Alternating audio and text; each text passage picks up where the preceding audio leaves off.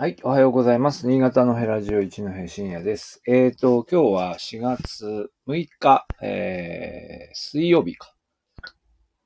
ですね。はい。えー、よろしくお願いします。えっ、と、私の方は、まあ、昨日も少しお話ししましたけども、えっ、と、昨日は、あの、入学式があありまして、えっ、と、私は、あの、今、学科長っていう、いう立場なので、えっ、と、各あの、入学式でね、各学科の、あの、入学者の名前の読み上げっていうのがありまして、まあ、完全な、まあ、黒子ですけど、あの、壇上の脇から、脇で、えっと、入学者の名前を名簿に沿って読み上げるというですね、まあ、単純なお仕事がありましてですね。まあ、単純なんだけども、単純なんだけれども、ね、順番にこう、学生がこう立ち上がり、そして後ろで、えー、保護者が見ていてっていうですね、えー、まあそういう環境で、ですので、まあ、あの、それなりにこう緊張感を持った仕事という感じになりまして、まあ一応無事に読み上げることができました。えー、で、まあその後、なんだ、あの、Google のね、あの、アカウントを、Google のアカウントっていうか、その大学のね、えー、アカウントを、えー、もうすぐ開通させてください、みたいなのもアナウンスする役、お役目もありまして、だからそっちも両方、そっちの方も担当するということで、まあいろいろ、あの、短時間でしたけど、いろいろお仕事がありました。で、えー、で、新潟の方はですね、まだ桜の葉声はまだ聞こえてなくて、多分今週末という感じかなと思いますけども、まあ徐々に暖かくなってきているかなという感じはしております。で、えー今日取り上げたのはですね、スケートパークの話を取り上げました。これはね、結構長い期間行われていた話なんですけども、あのー新潟市に、あのスケートパークを作ろうという運動が、まあ、この2年ぐらいですかね、行われていまして、まあ、どうやら決まったようで、えーなんですけど、まあ、これはあの、チェンジオルグっていうサイト、新潟でどれぐらいこう浸透しているか、あんまり新潟市内、新潟の、新潟県内で、チェンジオルグで何かをやってっていうのは、あんまり聞かないような気がします。過去ありましたかね？あの、いわゆる請願サイト、まあ、署名をオンライン上で集めるというサービスで、えー、まあ今も見るといろんな、あの、署名ですね。まあ、えー、核兵器を使わないと直ちに宣言してくださいとかですね。えー、それから、あとなんだろうな。えっと、神宮外苑千本の樹木を切らないで。とかね。えー、生理用品を軽減税率対象にしてくださいとですね。まあ、いろいろな、こう、まあ、要するにその賛同を呼びかける、えー、その、キャンペーンっていうのがね、出ているもので、その内容はいろいろであると。まあ、その、うなんでしょうね。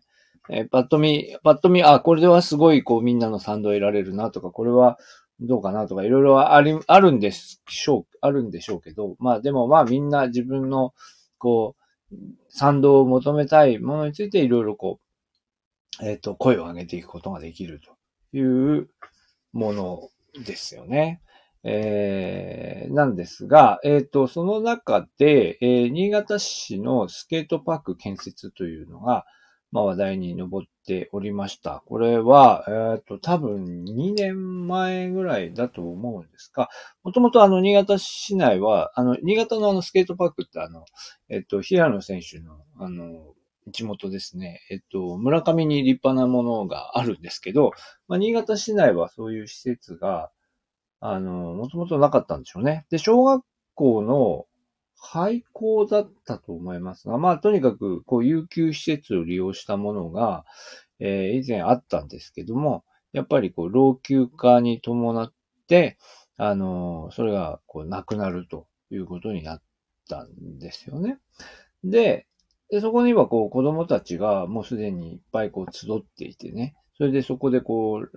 遊んでい、遊んでいるというか練習していたわけですよ。練習をする場所としてみんな使っていたわけなんだけども、まあ有給施設を使ってたものだから、まあそれは閉鎖されて、で、なおかつその代わりの施設はできませんっていうような話になるわけですね。まあこの頃新潟市、まあ今もそうですけど、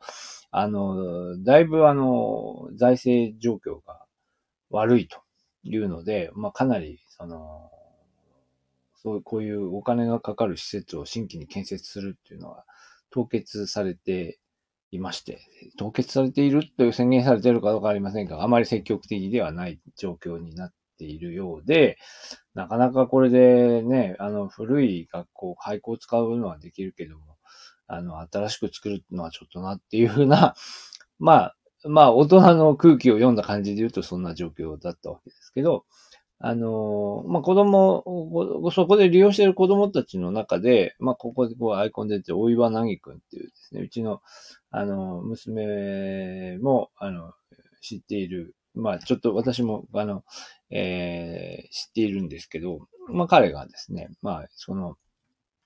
声を上げたい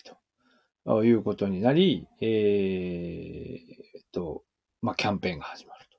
というので、これが、あの、えっ、とですね、何年前でしょう。2年、2年前ぐらいに始まりまして、それで、それが、あの、それチェンジオルグで、こう、署名を求めていって、もうすすごい賛同が集まっていくわけですよね。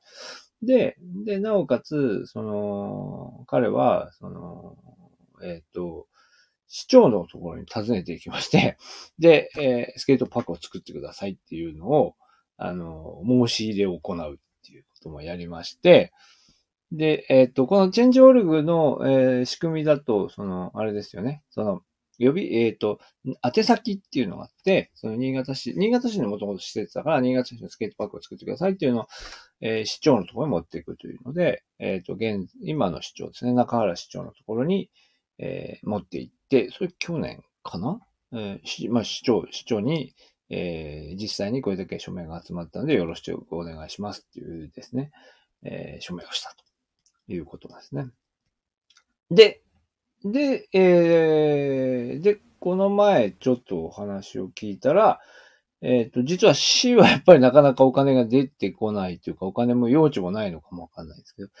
どういうふうにこう話が回っていったのかわからないんですが、新潟県の方でこのプロジェクトを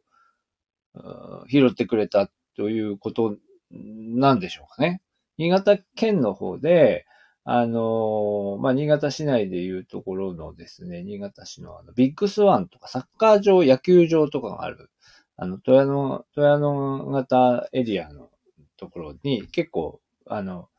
まとまった土地があるところがあるんですが、そこを活用してスケートパークを作るということが、あまあ、決まり、えー、6500万の予算がつきました。